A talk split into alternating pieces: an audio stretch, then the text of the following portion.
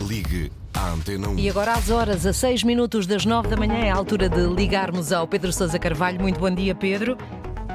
Bom dia, Mónica Viva. Bom dia. Ora, então foi esta semana que os partidos da oposição, o PS e os partidos da oposição, uh, apresentaram várias propostas para alterar o programa de governo mais habitação. Tudo isto de forma a assegurar alguma estabilidade a quem se encontra no mercado de arrendamento. Pergunto, Pedro Sousa Carvalho, estas propostas de alteração para este programa mais habitação vão no bom sentido?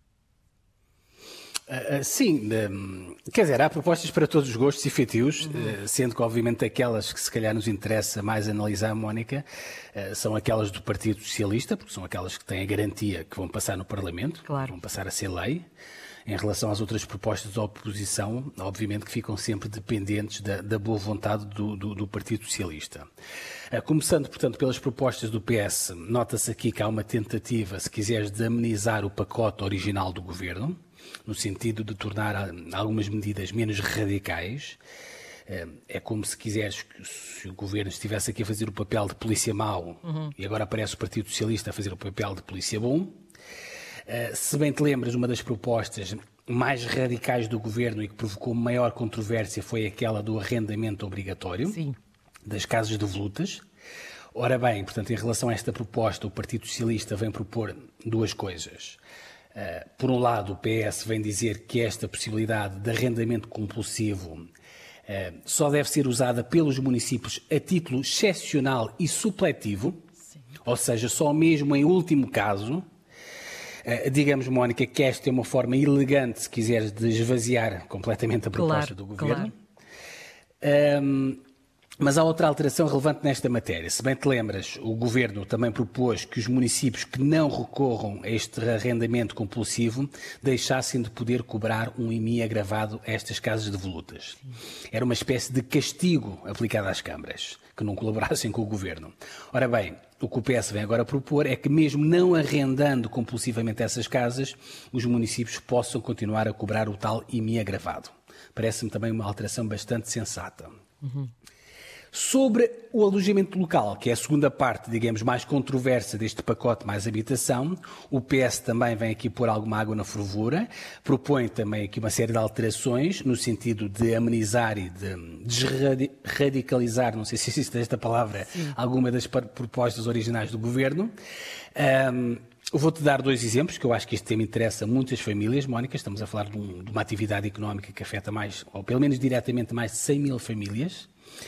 Um, por um lado, portanto, o grupo parlamentar do Partido Socialista propõe uma descida do novo imposto criado pelo governo e que vai ser pago pelo, pelos donos do alojamento local. Era para ser uma taxa de 35%, depois baixou para 20% e agora os socialistas querem que seja de apenas 15%. Uhum. A outra novidade é que os particulares que utilizem a sua habitação própria e permanente, portanto a sua própria casa, para efeitos de alojamento local, até 120 dias por ano também ficam isentos de pagar esta taxa. Ou seja, na prática a taxa, se quiseres, fica só para os profissionais da coisa. Certo. Uh, enfim, são propostas positivas, uh, Mónica, vão no bom sentido, mas eu creio que o PS e o Governo neste tema, acho que até poderiam ir mais longe e seguir, uh, aliás, a sugestão do, do, PSD de simplesmente acabar com esta taxa. acabar quer dizer, nem sequer começar a cobrá-la.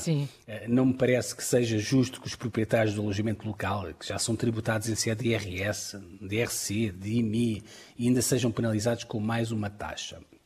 Uma coisa é tentar controlar eh, o crescimento desenfreado do alojamento local, isso parece-me bem, sobretudo nas zonas de maior pressão urbana. Eh, outra coisa completamente diferente é estar a castigar e a penalizar esta atividade que tem feito tanto pelo nosso turismo e pela reabilitação urbana em Portugal, sobretudo no passado mais recente. Enfim, Mónica, a, a, portanto, a votação de todas estas propostas que estamos aqui a falar vai começar amanhã no Parlamento, quinta-feira, e veremos também se vai existir aqui alguma abertura por parte do Partido Socialista para aceitar algumas propostas dos partidos da oposição. Até porque ainda ontem ouvíamos o líder do PSD, Luís Montenegro, a dizer que quando ele for governo, vai rasgar todas as propostas que agora, as propostas polémicas que agora vão ser aprovadas, não é? Sim, sim. Nestas, nestas coisas de mudanças estruturais, eu acho que tem que haver um mínimo de consenso entre o governo e o maior partido da oposição.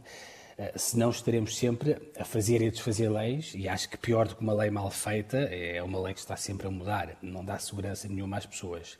Enfim, vamos seguir a votação, é a Exato. partir da manhã, portanto, como eu dizia, e no final das votações, acho que o final das votações vai ser alguns já no mês de julho, Mónica, voltaremos obviamente este tempo para fazer o balanço de todas as alterações.